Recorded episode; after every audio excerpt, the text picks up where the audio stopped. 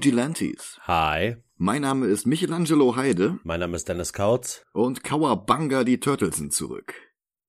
Der dritte Film hatte eine etwas widersprüchliche Entstehungsgeschichte.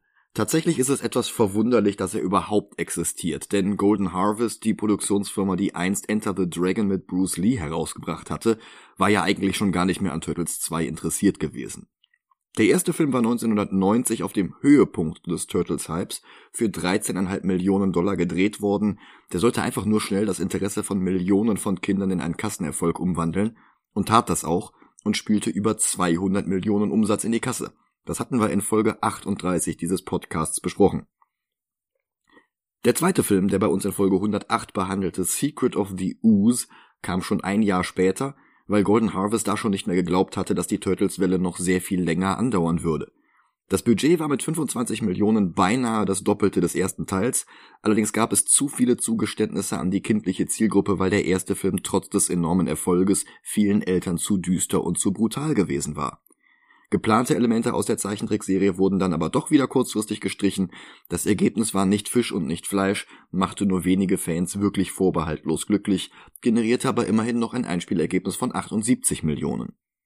Und insgesamt war die Blütezeit der vier Schildkröten so langsam vorbei. Zwar liefen die Comicreihe und die Zeichentrickserie immer noch, und auch die Actionfiguren wurden weiterhin hergestellt, aber das Interesse war doch merklich zurückgegangen.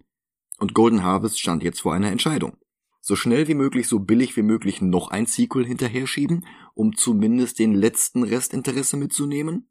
Oder ein paar Jahre zu warten, um zu sehen, ob sich das Franchise nochmal erholt, um dann noch größer, noch aufwendiger und noch teurer einen Film zu drehen, der die Schwächen der ersten beiden Filme ausbügelt und den Fans das gibt, was sie die ganze Zeit haben wollten. Und Golden Harvest entschied sich irgendwie für so einen halbherzigen Mittelweg. Für den dritten Film ließen sie sich doppelt so lange Zeit, ohne dass es in der Zwischenzeit wieder einen Anstieg der Popularität gegeben hatte. Das Spiel Turtles in Time, das erst in Spielhallen, dann für den Super Nintendo und stark überarbeitet mit dem Titel Hyperstone heißt, auch für den Mega Drive herausgekommen war, hatte zwar nochmal einen Höhepunkt gesetzt, aber das konnte den Niedergang der Turtles nur abbremsen, aber nicht stoppen. Und so erschien der dritte Turtles-Film 1993 während der letzten Storyline der ersten Comicserie vor der letzten Staffel der Zeichentrickserie, bevor diese für die letzten drei Seasons düsterer und humorloser überarbeitet wurde, mit neuem Titelsong, neuen Gegnern wie Berserko, Drek oder Mang, eine Ära, die heute etwas verächtlich als die Red Sky Staffel bezeichnet wird. Und Turtles 3 war auch kein fulminantes Greatest Hits Spektakel, das womöglich endlich Krang, Bebop und Rocksteady einführte, sondern es war ein Zeitreiseplot, der die Turtles ins feudale Japan transportierte. Das hatte es in den Comics schon gegeben, da war die Zeitmeister Azubi Renette dafür verantwortlich gewesen. Aber auch wenn diese Figur aus dieser Continuity später noch im IDW-Reboot auftauchte, ohne selbst rebootet zu werden, das ist also serienübergreifend dieselbe Figur, das war doch nicht unbedingt ein Meilenstein der Comicreihe, der das Franchise maßgeblich geprägt hätte. In der Zeichentrickserie waren die Turtles zu dem Zeitpunkt zum Beispiel nur in die Zukunft gereist. Eine Folge im alten Japan kam erst nach dem dritten Kinofilm, und das schon erwähnte Spiel Turtles in Time hatte zwar Level, die in der Steinzeit, auf einem Piratenschiff im Wilden Westen und in der Zukunft spielten, aber auch hier nichts im mittelalterlichen Japan. Stimmt was verwirrte Fans trotzdem nicht davon abhielt, den dritten Film so lange Turtles in Time zu nennen, bis der DVD-Release Jahre später dann tatsächlich diesen Untertitel darunter setzte. Bizarrerweise war das Budget mit 21 Millionen Dollar zwar nicht mehr ganz so hoch wie beim zweiten Film, aber trotzdem noch das anderthalbfache von dem des ersten Films. Das war also auch kein billiger Nachklapp, um noch das allerletzte bisschen Interesse abzugreifen. Auch wenn es durchgängig wie ein billiger Nachklapp wirkte. Gedreht wurde in Oregon, weil es billiger war. Die Turtles-Kostüme waren nicht mehr von der Hansen Company, sondern von All Effects, die vorher Nummer 5 in Nummer 5 lebt gebaut hatten und den trommelnden Hasen aus der Batteriewerbung. Und Stars wie David Warner, Kevin Nash oder auch bloß Vanilla Ice suchte man vergeblich. Und einfach das nächste rappende weiße One-Hit-Wonder, also Snow, zu nehmen, war anscheinend auch keine Option gewesen. Und schon die Regisseure der ersten beiden Filme waren keine Großmeister ihres Fachs gewesen, aber immerhin hatte Steve Barron ein paar Videoclips für Toto, Brian Adams und David Bowie gedreht und drei Episoden von Jim Hensons The Storyteller. Sein Nachfolger Michael Pressman war für Komödien mit Leuten wie Richard Pryor oder Dan Aykroyd verantwortlich gewesen. Stuart Gillard, Regisseur von Teil 3, hatte 14 Episoden der heute völlig unbekannten Western-Serie Border Town und eine nicht bekannte Anzahl Episoden von Ultraman, mein geheimes Ich gedreht. Eine kanadische Superhelden-Teenager-Serie, die ich als ganz gute Erinnerung habe, die ich aber nirgendwo streamen oder auf DVD kaufen könnte, um das zu überprüfen. Ist auch egal. Die meisten Fans haben Turtles 3 nämlich gar nicht mehr gesehen. Der spielte gerade mal 54 Millionen ein. Zwei Drittel von Turtles 2, der ja auch schon weit hinter den 200 Millionen von Turtles 1 zurückgeblieben war. Und auch ich habe Turtles 3 nie gesehen. Echt nicht? Nee, echt nicht. Ach krass. Ja, der kam raus, da war ich, weiß ich nicht, äh, 14 oder sowas? Ja, kommt hin. Da hatte ich dann halt dann doch schon kein Interesse mehr dran. Mhm. Also ich habe den gesehen, also ich meine, den zweiten Turtles-Film habe ich als Kind am meisten geguckt. Hm, hast du ja gesagt. Und den dritten, den habe ich, glaube ich, als Kind zweimal geguckt und fand die Kostüme immer furchtbar. Ja. Ja, dann würde ich sagen, gucke ich mir den jetzt auch mal an. Ja. Bis gleich. Bis gleich.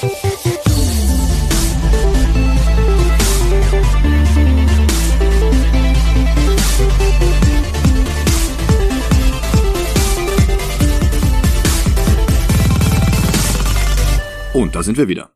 Hi. Also nach all den Jahren hab ich Schlimmeres erwartet. Na? Aber der Reihe nach. Der Film beginnt im Jahre 1603. Die Umrisse von fünf Reitern, vier davon in Rüstungen vor der rot leuchtenden Sonne, die nicht nur auf der Landesflagge für Japan steht. Das ist gar kein schlechter Anfang. Ich mag den Übergang. Ja. Das geht jetzt über in eine Verfolgungsjagd durch den Wald, und der Reiter ohne Rüstung wird überwältigt, beobachtet von einer jungen Frau, von der wir später erfahren werden, dass sie Mitsu heißt, gespielt von Wu Jin Mei aus Der letzte Kaiser.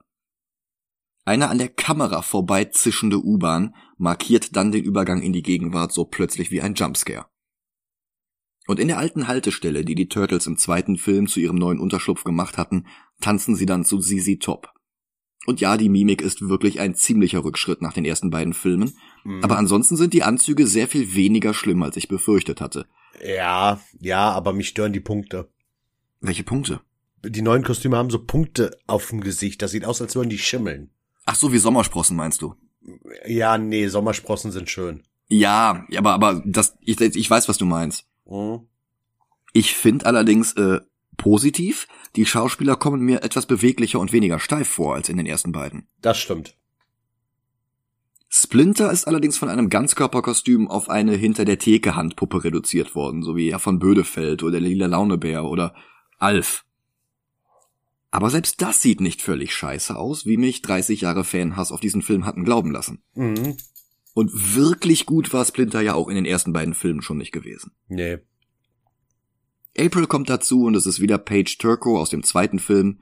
Sie trägt wieder keine gelben Klamotten, aber wenigstens ist ihre Frisur diesmal näher an der Zeichentrickserie als in den ersten beiden Filmen. Ja. Überhaupt ist ihre Kleidung hier sehr genderneutral, was uns sehr bald noch ein paar unangenehme Momente ersparen wird. Sie hat ein paar Geschenke aus einem Second-Hand-Laden, alte Bücher, ein Hut, ein Lampenschirm, ein altes Radio für Donatello und ein merkwürdiges Zepter, das beinahe genauso aussieht wie das Zepter, das Renette in den Comics geklaut hat. Was dort die Zeitreise ausgelöst hatte. Sie weiß aber gar nicht, was es ist. Und der Film springt nochmal zurück ins 17. Jahrhundert. Die vier berittenen Soldaten sind mit ihren Gefangenen im Schloss ihres Herrn eingetroffen. Das ist der Feldherr Norinaga. Mit Sicherheit angelehnt an die tatsächliche historische Figur des Oda Nobunaga. Mhm. Also es gab zwar im 18. Jahrhundert auch einen tatsächlichen Norinaga, aber der war ein Gelehrter und kein Feldherr. Vielleicht hat sich der Film auch einfach nur von beiden inspirieren lassen. Ich musste die ganze Zeit an den Rapper denken, Noriega, der sich später in NORE umbenannt hatte, aber mhm. dessen Karriere fing erst zwei Jahre nach Turtles 3 an. Überhaupt gibt es hier einige Namen, die später einen völlig anderen Kontext bekommen. Norinaga wird gespielt von Sabshi Mono, der in den 80ern einmalige Auftritte in so ziemlich allen Serien hatte, die es gab eine Folge Knight Rider, eine Folge Airwolf, Hart aber herzlich, Remington Steel, Quincy.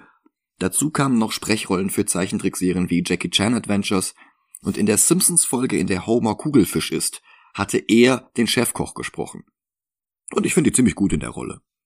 Ich weiß gar nur nicht, in welcher Rolle du meinst. Äh, die, die Rolle des, des no Norinaga. Okay, ja, das stimmt.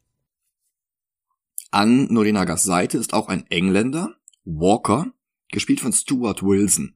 Das war ein Jahr vorher der Schurke in Lethal Weapon 3 gewesen. Sehr viel später war er dann der Dorfarzt in Hot Fuzz. Oh. Stimmt. Mhm. Dass Norinaga mit Engländern verkehrt, ist eine sehr gute Erklärung dafür, dass es im weiteren Verlauf keine größeren Sprachbarrieren gibt zwischen den Figuren aus dem antiken Japan und den Turtles aus dem 20. Jahrhundert. Und wir erfahren jetzt auch, wen die vier Soldaten da eigentlich zu Beginn des Films gefangen haben. Es ist Norinagas Sohn und er heißt Kenshin. Wobei Turtles 3 ein Jahr älter ist als der Manga mit Batosai. Ja. Vom Anime und von den von uns besprochenen Live-Action-Filmen mal ganz zu schweigen. Ja, aber ist das wirklich älter als Kenshin oder als die Figur Kenshin? Also ich glaube, die Figur ist mit dem Manga eingeführt worden. Okay. Und der kam halt ein Jahr später. Weil ich meine nämlich Samur äh, äh, Samurai X war früher. Ha, das wäre natürlich möglich. Aber hieß er da auch schon Kenshin? Ich meine ja, also Batosai hieß er da. Hm. Ja gut, ja okay, okay, ja, ja, ja. Ja, Alles interessant. gut. Aber jetzt mal im Ernst. Das wäre ein supergeiles Crossover. Ja. Ja. Wir brauchen die Kenshin- Kenshin und äh, Turtles Lizenzen. ja. Dieser Kenshin hier wird gespielt von Aidan Hansei, der seine Vorfahren bis zu tatsächlichen Samurai zurückverfolgen kann. Krass. Hm? Ja, okay, ich meine, ähm, wann wann sind die um acht, um 1900 rum, ne? Ja, kurz vorher, glaube ich. Ja, Ja, aber trotzdem. ja, ja. Aber das hört sich, äh, ich schweife jetzt ein bisschen ab, aber das hört sich immer so, ja, damals die Samurais und das hört sich so an so vor vier, 500 Jahren, Hm. aber das ist so 130 Jahre her. Nur. Ja, das ist halt auch schon. ein ja, ja, aber was. es ist nicht ja. dieses vier, 500 Jahre. Ja, ja, das, das stimmt schon. Wir sprechen hier nicht irgendwie von, von mittelalterlichen Figuren. Ja. In seinem Zimmer unter Hausarrest gestellt, findet Kenshin dann das Zepter, das April Jahrhunderte später in New York City besitzt. Und eine Schriftrolle mit vier Kappa-Dämonen, die sicherlich nur zufällig wie vier uns bekannte Ninja-Reptilien aussehen. Die sollen vor sehr langer Zeit mal seinen Vorfahren besiegt haben. Er liest eine Zauberformel und tauscht mit April die Plätze und die Kleidung. Ihren Walkman hat April allerdings mitgenommen, so wie Kenshin sein Schwert behalten hat. Sie schreit, er fällt beim Anblick der vier Turtles in Ohnmacht. Als er wieder zu sich kommt, spekulieren die Turtles mit Splinter, ob das Zepter womöglich magische Kräfte hat und ob April jetzt womöglich in der Vergangenheit gestrandet ist. Sie ist. Nolinagas Truppen halten sie für eine Hexe und ihr plötzlich losplärrender Walkman macht es nicht besser. Aber sie benutzt die Angst, die die anderen vor ihr haben, um Norinaga und seine Truppen einzuschüchtern. Bloß Walker durchschaut ihren Bluff. Wieder in der Gegenwart tippt Donatello wild auf seinem Computer herum und er entdeckt, dass Zeitreisen nicht als Einbahnstraße funktionieren können, weil sonst die vorhandene Masse in Vergangenheit und Zukunft ins Ungleichgewicht kommen würde. Darum kann ein Zeitreisender immer nur gegen eine Person aus der anderen Richtung kommend ausgetauscht werden, die Gesamtmasse muss dabei identisch sein. Ja, der äquival äquivalente Tausch. Haben wir gelernt in Full Metal Alchemist. Das ist natürlich Unsinn, weil Kenshin und sein Schwert doch mit Sicherheit mehr wiegen als April und ihr kleiner Walkman. Selbst wenn man ihre goldene Rolex mit in die Gleichung nimmt. Ja, ich find's auch generell witzig, wie ähm, dieser Stab anscheinend entscheidet, welche Kleidungsstücke sie mitnehmen und welche nicht. Ja. Eine weitere Regel ist, dass Zeitreisende nicht länger als 60 Stunden an einem anderen Zeitpunkt bleiben können, weil sonst das Raumzeitkontinuum, aber auch die Reisenden selbst zu viel Schaden nehmen könnten.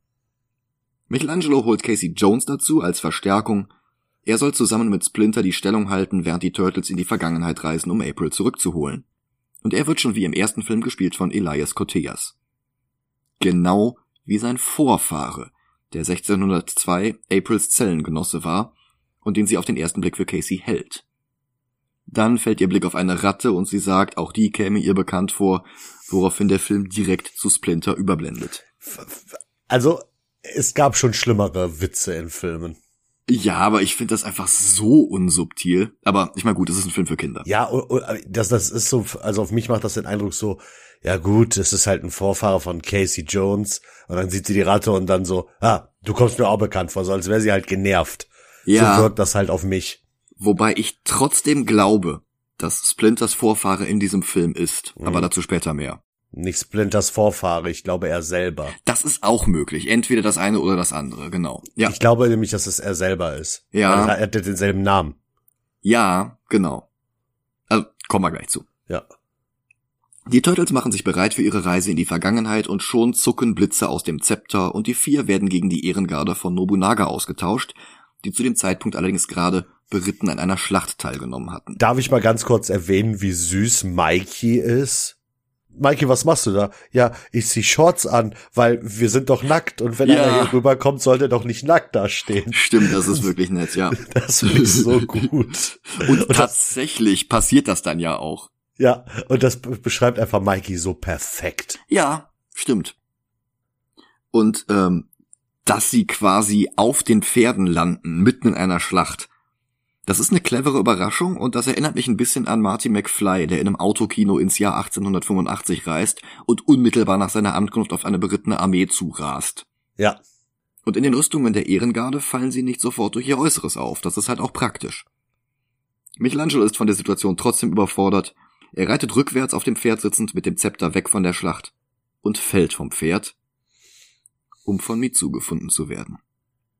Die anderen drei verschaffen sich Zugang zu Norinagas Schloss und streiten sich mit drei Handlangern von Walker. Und die Dialoge sind immer noch ziemlich infantil. Die Turtles folgen den drei Typen und verpassen einem von ihnen die Liebesbekundung einer zamonischen Berghutze, einen Wet Willy. Sie schüchtern den Gefängniswärter genug ein, dass er April freilässt und sich dann selbst in ihren Käfig einsperrt, um vor den Dämonen sicher zu sein. Während sie dann Caseys Vorfahren vor der Hinrichtung bewahrt, kämpfen die Turtles gegen weitere Männer von Norinaga. Und da sind sie dann auch wieder die Kirmesgeräusche aus den ersten beiden Filmen. Dadurch, dass in diesem Film nicht so viel durch die Turtles selbst gekämpft wird, und dadurch, dass in diesem Film die anderen nicht immer solche Geräusche haben, mhm. finde ich es erträglicher. Ja, das stimmt, aber es ist halt immer noch da. Ja, ja klar. Dann blockieren sie die Tür zum Gefängnistrakt, sodass nicht noch weitere Truppen nachkommen können und fliehen durch die Kanalisation. Michelangelo kommt erst am nächsten Morgen zu sich, immer noch als Gefangener der Rebellen um Mitsu. Kinder sehen durch die löchrigen Wände neugierig zu ihm hinein. Auch Donatello und Leonardo sehen neugierig, weil April ihre Beine entblößt, als sie sich wäscht. Und sie geben noch ein Schwing wie in Wayne's World ab. Ich sag mal, dieser präpubertäre Sexhumor war nie die Stärke der Turtles. Raphael ergötzt sich in der Zwischenzeit an der Natur, die vor der Industrialisierung noch weitestgehend unberührt ist. Plötzlich werden sie angegriffen von Mitsus Truppen, die sie wegen ihrer Rüstungen für Norinagas Leute halten. Und zu noch mehr und Geräuschen schlagen sich die Turtles jetzt mit den Rebellen herum, unterstützt von Casey Jones Senior, der April beschützt und mit ihr flirtet. Aber auch sie darf endlich aktiv mitkämpfen. Nicht nur durch die Flipperautomatengeräusche hat der ganze Kampf so eine gewisse Bud Spencer Dynamik und er endet erst als Mitsu sieht, dass sie drei Kappas vor sich hat und nicht die echte Ehrengarde. Leo, Raphael und Donatello erfahren von ihr, dass Michelangelo in ihrem Dorf ist. Alle zusammen reisen dorthin und das Dorf wird gerade von Walker angegriffen und steht in Flammen.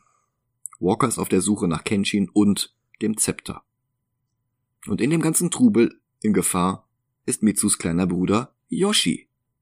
Und äh, Punkt eins: Yoshi, Mitsu. Ja, ja. es ist bestimmt genauso ein Zufall wie bei Kenshin, aber auch hier muss ich halt an was anderes denken, nämlich Tekken. Ja, aber ey, Yoshimitsu in Tekken ist ein Cyborg, ne? Also möglich ist es.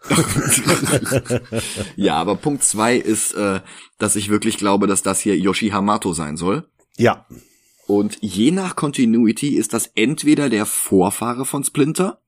In manchen Continuities ist Splinter sogar der reinkarnierte Yoshi von damals. Und äh, hier ist aber, glaube ich, der ähm, die die die zahme Ratte gewesen von Oh, stimmt, du hast Amato recht. Yoshi. Ja. Also das heißt, das wäre dann der Vorfahre von seinem alten Lehrmeister gewesen. Oder sein Lehrmeister. Meinst du, der ist so alt? Ich meine, wir sprechen hier von 1602. Der Ja, ist doch nicht 400 okay. Jahre alt geworden. Okay, ja, aber ich meine, es sind Ninja-Schildkröten, ne? Also, Hm, Ja, es ist halt offen gelassen und das finde ich auch gut. ja, ja. Also andere Filme hätten einen jetzt mit, mit 15 Easter Eggs äh, immer deutlicher drauf dem Kopf gestoßen. Naja. Ich fand's einfach nur schön, dass sie ihn Yoshi genannt haben und Ja, fertig. ja, es, es bleibt Ja. halt echt einfach nur bei diesem Namen. Mhm. Deswegen finde ich den, den Witz mit der Ratte auch unnötig. Weil du, du hast hier halt wahrscheinlich den Vorfahren. Ja. Mitten in diesem Angriff auf die Stadt kann sich auch Michelangelo endlich befreien und er trifft als erster der vier Turtles auf Walker. Und er nennt ihn Clint Eastwood und Butch Cassidy und wird dann fast von Walker erschossen. Der verfehlt nur, weil er von seinem eigenen Untergebenen beschossen wird, der eigentlich auf Michelangelo gezielt hatte, der sich aber jetzt von den eintreffenden anderen Turtles den zweiten Wet Willy des Films einfängt. Die anderen Turtles fangen dann auch Walker ab, der eigentlich fliehen will, und sie nennen ihn Zorro Dude. Und das ist halt schon wieder so ein Treppenwitz der Filmgeschichte, denn Walkers Schauspieler Stuart Wilson spielte fünf Jahre später Don Rafael Montero, den Schurken im Antonio Banderas Film The Mask of Zorro. Ah. Ja, das konnte damals noch keiner gewusst haben, Ja, ja. aber der Film ist halt echt so prophetisch in so vielen Kleinigkeiten. Walker entkommt trotzdem und Michelangelo rettet Yoshi aus einem brennenden Haus. Leonardo gibt ihm erste Hilfe und der Junge kommt wieder zu sich. Und das ist echt eine heldenhafte Szene. Also wer hätte gedacht, dass der deutsche Titel Hero Turtles irgendwann mal passender ist als das Original? ja. Also vor allem hilft die Sequenz aber auch dabei, dass die Leute aus dem Rebellendorf jetzt keine Angst mehr vor den Turtles haben. Zurück in der Burg zeigt Norinaga jetzt die Schriftrolle mit dem Kappa, die Kenshin vor seiner Reise nach New York betrachtet hatte. Und er handelt einen weiteren Deal mit Walker aus. Noch mehr Waffen. Diesmal geht es um Gold. Die Turtles hingegen haben aufgegeben, das Zepter wiederzufinden und beauftragen den Schmied des Dorfes damit, ein neues zu bauen, nach Donatellos Skizzen. In der Gegenwart hat Kenshin die Nase voll davon zu warten und er tut sich mit den vier Ehrengardisten zusammen, um Casey zu überwältigen. Noch schafft er es, sie mit dem Fernseher abzulenken, aber das verschafft ihm auch nicht ewig viel Zeit. Michelangelo versucht, Pizza zu backen, dabei entsteht aber nur ein verbrannter schwarzer Frisbee. Also, der Film hat echt so mehrere Parallelen zu Back to the Future. Mhm. Raphael unterrichtet Yoshi darin, besser zu entscheiden, wann die Zeit zum Kämpfen ist und wann die Zeit abzuschalten. Weswegen ich das halt wirklich schön finde, die Idee, dass das halt der Vorfahre von Splinter ist. Dann lassen die beiden einen Drachen steigen, und der Anblick der spielenden Kinder gibt jetzt auch dem Rest des Dorfes wieder so ein bisschen was wie Hoffnung, dass es eine Zukunft gibt. Mitsu betet an einem Tori zu den Göttern des Shinto. Michelangelo errät, dass sie Kenshins Wohl im Sinn hat und er sagt ihr, dass sie zuversichtlich sein kann. Er verrät ihr zwar nicht davon, dass er Zeitreisender ist und Kenshin getroffen hat, sondern gibt seinen Ratschlag als die Weisheit eines Kappa aus, aber trotzdem schafft er es, ihr Vertrauen zu gewinnen. Kenshin und die vier Gardisten sollen in der Gegenwart jetzt Eishockey beigebracht bekommen von Casey Jones, der darum jetzt auch endlich seine Maske aufzieht. Die vier sind aber etwas begriffsstutzig und beschränken sich auf die im Eishockey üblichen Prügeleien, Immerhin, ich bin froh, dass Casey Jones mal kurz die Maske tragen darf. Ja. Zurück in Japan unterzeichnen Norinaga und Walker ihren Vertrag, was Splinter Jahrhunderte später eine Erschütterung in der Macht spüren lässt. Die Turtles streiten, ob das nachgebaute Zepter wirklich eine Lösung ist, dabei geht das Stück dann zu Bruch. Und noch schlechtere Nachrichten gibt es auch noch. Zusätzlich zu ihrem näher rückenden 60 Stunden Zeitlimit droht jetzt auch noch Gefahr in der Vergangenheit selbst, denn ein Spion berichtet Mitsu vom Waffenhandel mit Walker und dass Norinagas Armee, ausgerüstet mit den neuesten Gewehren, am nächsten Tag vor den Toren des Dorfes stehen wird. Der Junge hat Angst, dass die Turtles im Kampf gegen Walker sterben werden. Raphael schenkt Yoshi ein selbstgebautes Jojo und er schenkt Raphael, was er im Wald gefunden hat, das Zepter. Wenn die Turtles zurück in die Zukunft reisen, können sie nicht im Kampf gegen Norinagas Gewehre fallen. Yoshis und Mitsus Großvater gibt zu, dass er dem Jungen gesagt hat, dass er das Zepter verstecken soll, damit sie das Dorf beschützen, statt zu verschwinden. Die Turtles und April stehen somit vor einer Entscheidung. Reisen sie zurück und bringen die ganze Geschichte zu Ende? Oder helfen sie dem Dorf? Die Entscheidung wird ihnen abgenommen von Casey Jones, sein Urgroßvater. Der bedroht Mitsu mit einem Messer an der Kehle, lässt sich von Leo das Zepter aushändigen und reitet zu Norinaga. Er war die ganze Zeit ein Spion für Walker. Mitsu wird Walker jetzt vorgeführt und will die Gelegenheit direkt nutzen, um ihn zu töten. Aber Walkers Männer schaffen es, sie zurückzuhalten. Sie landet in dem Gefängnis, in dem vorher April war. Die Turtles schaffen es aber, auch sie zu befreien. April selbst taucht bei Walker auf und schimpft über Opa Jones, dem sein Gewissen aber offenbar auch langsam zu schaffen macht. Die Turtles und Mitsu stolpern bei der Flucht nach draußen über die Schriftrolle mit den Kappas, die lange zuvor Norinagas Urahnen besiegt hatten, und jetzt haben sie dasselbe mit Norinaga selbst vor. Es kommt zu einem weiteren von Don Martin mit Geräuschen unterlegten Kampf, und wie um die Gelenkigkeit der neuen Kostüme zu unterstreichen, geben sich Leo und Donatello danach High Five mit den Füßen. Auf der Flucht nach draußen befreien sie weitere Gefangene und kämpfen gegen weitere Soldaten, und auch Mitsu kämpft jetzt mit, und zum ersten Mal in diesem Film hat jetzt auch sie die volle onomatopoetische Unterlegung. Ein wahrscheinlich nicht mal beabsichtigtes Zeichen der deutschen Tonspur, dass sie jetzt zu den Turtles gehört. Aber man kann es halt so deuten. Norinaga will fliehen, aber er läuft erst den Rebellen über den Weg, dann Leonardo. Die beiden liefern sich ein Schwertduell und diesmal ist das Kapling Kaployoing auf ein Minimum reduziert. Wir hören fast nur den Stahl ihrer Katana gegeneinander knallen. Leonardo besiegt ihn, der Feldherr kniet vor ihm und wartet darauf, von seinem Gegner enthauptet zu werden. Aber Leonardo trennt ihm nur den Zopf vom Haupt und begräbt ihn unter einer riesigen Glocke. Das hat ein bisschen was von äh, Hook. Mm, ja, und von mir aus hätte der Film jetzt hier auch enden können. Dann taucht Walker auf mit April als Geisel. Seine Leute stürmen die Burg und richten sich jetzt gegen Rebellen und Turtles. Er will sie alle erschießen, aber das ist der Moment, wo Caseys Urahn einen Sinneswandel hat. Walker befiehlt ihn gleich mit zu erschießen. Leonardo erwidert, dass Walker selbst den Abzug drücken soll. Sie sind vier Kappa-Dämonen und können nicht getötet werden. Die Kugeln würden an ihnen abprallen und die Schützen treffen, Darum soll Walker selbst schießen, statt seine Untergebenen zum Tod zu verdammen.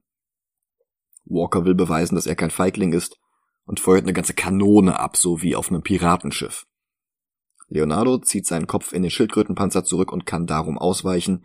Die Kugel trifft stattdessen Norinagas Glocke. Walker läuft davon, er will fliehen, aber den Vogelkäfig mit seinen Haustieren will er mitnehmen und das verschafft den Turtles die Zeit, ihn auf das Dach der Burg zu verfolgen. Dort holt er dann das Zepter aus seiner Tasche. Er wirft es hoch in die Luft und will sich dann abseilen.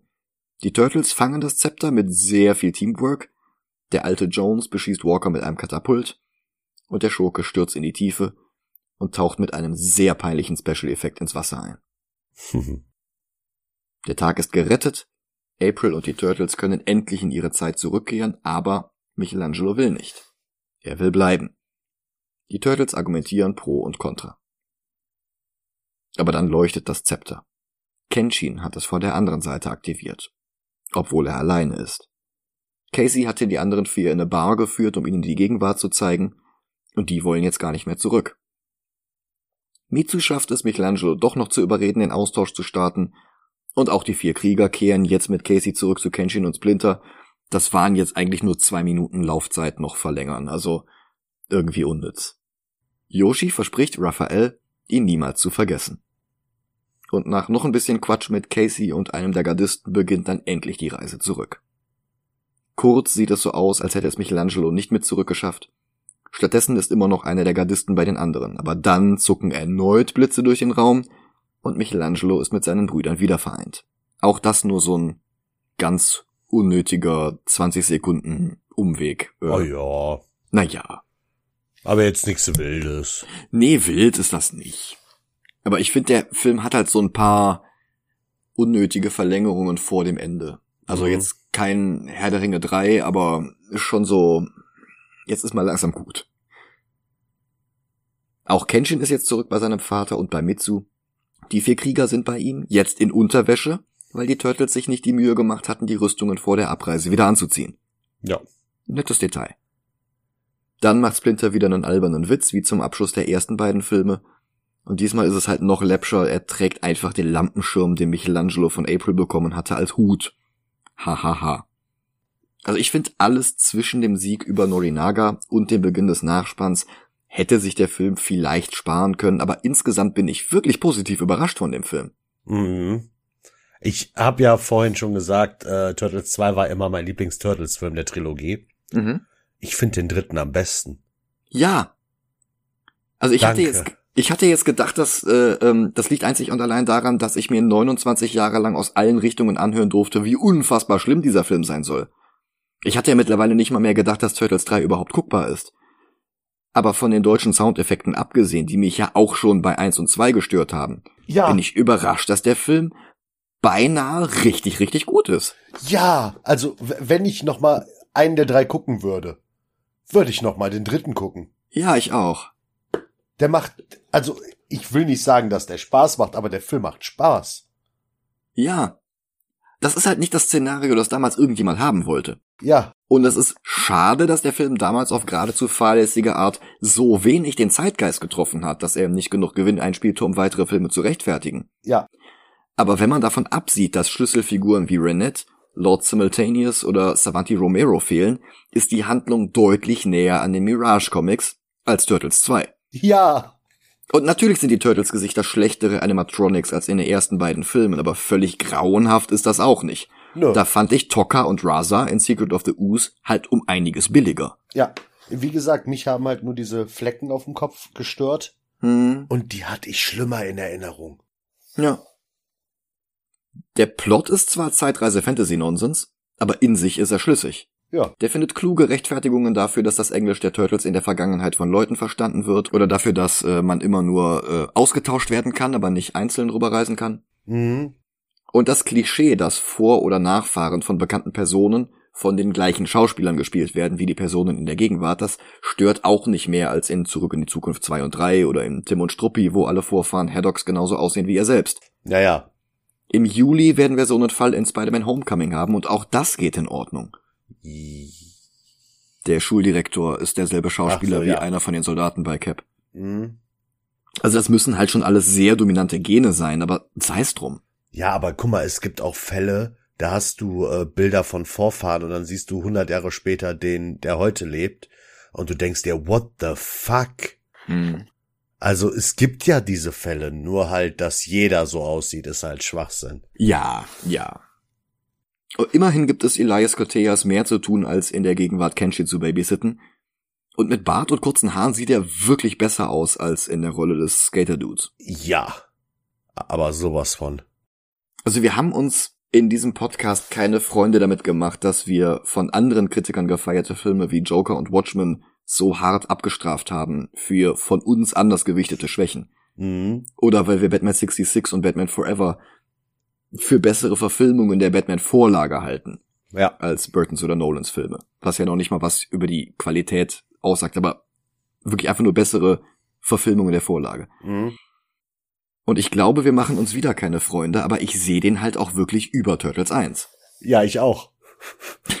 soll, soll ich dir, soll, soll ich direkt mal äh, all in gehen? Oh Gott, jetzt bin ich gespannt. Ich sehe den irgendwo um Kenshin 2 rum.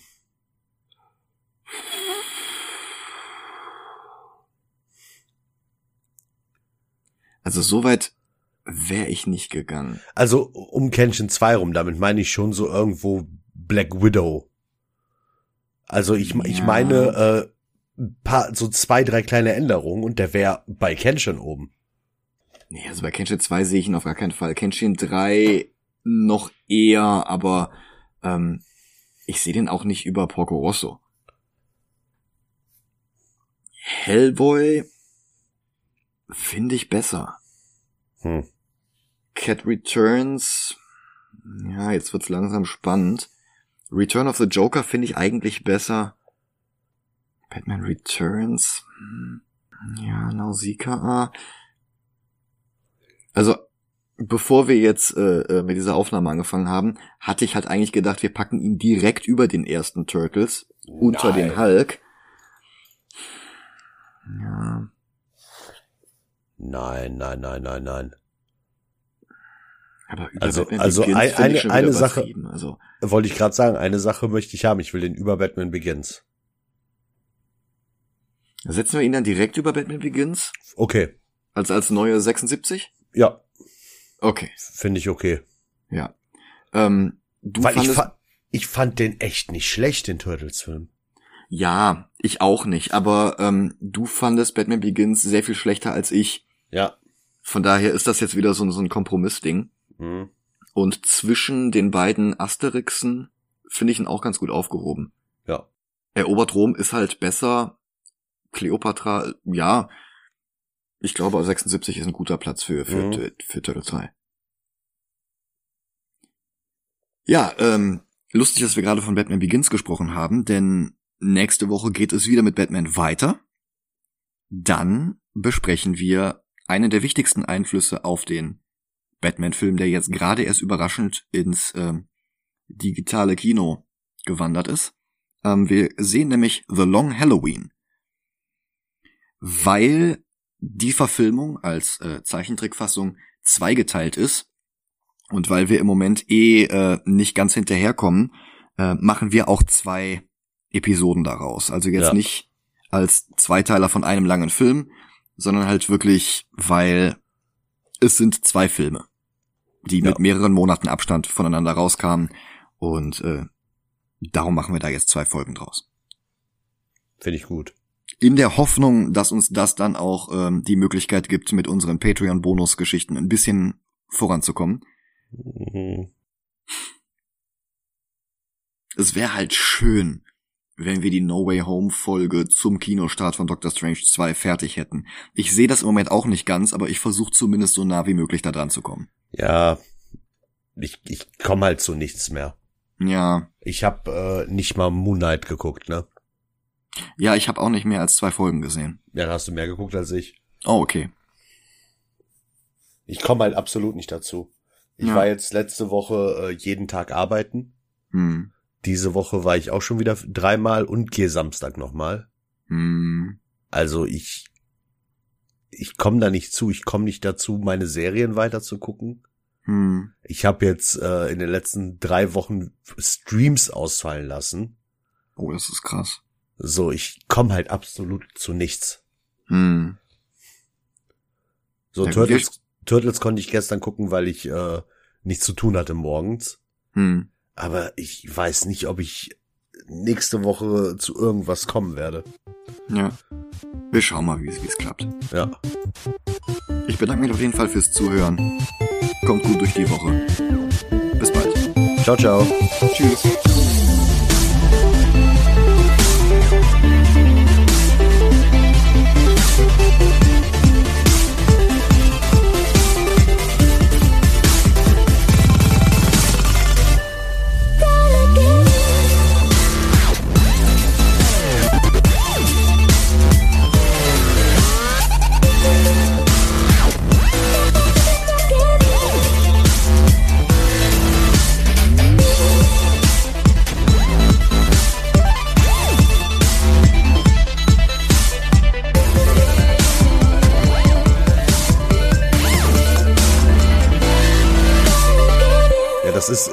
Ich weiß nicht, ob ich dir das mal erzählt habe mit, äh, äh, äh, wie heißt es jetzt, ähm, Picasso.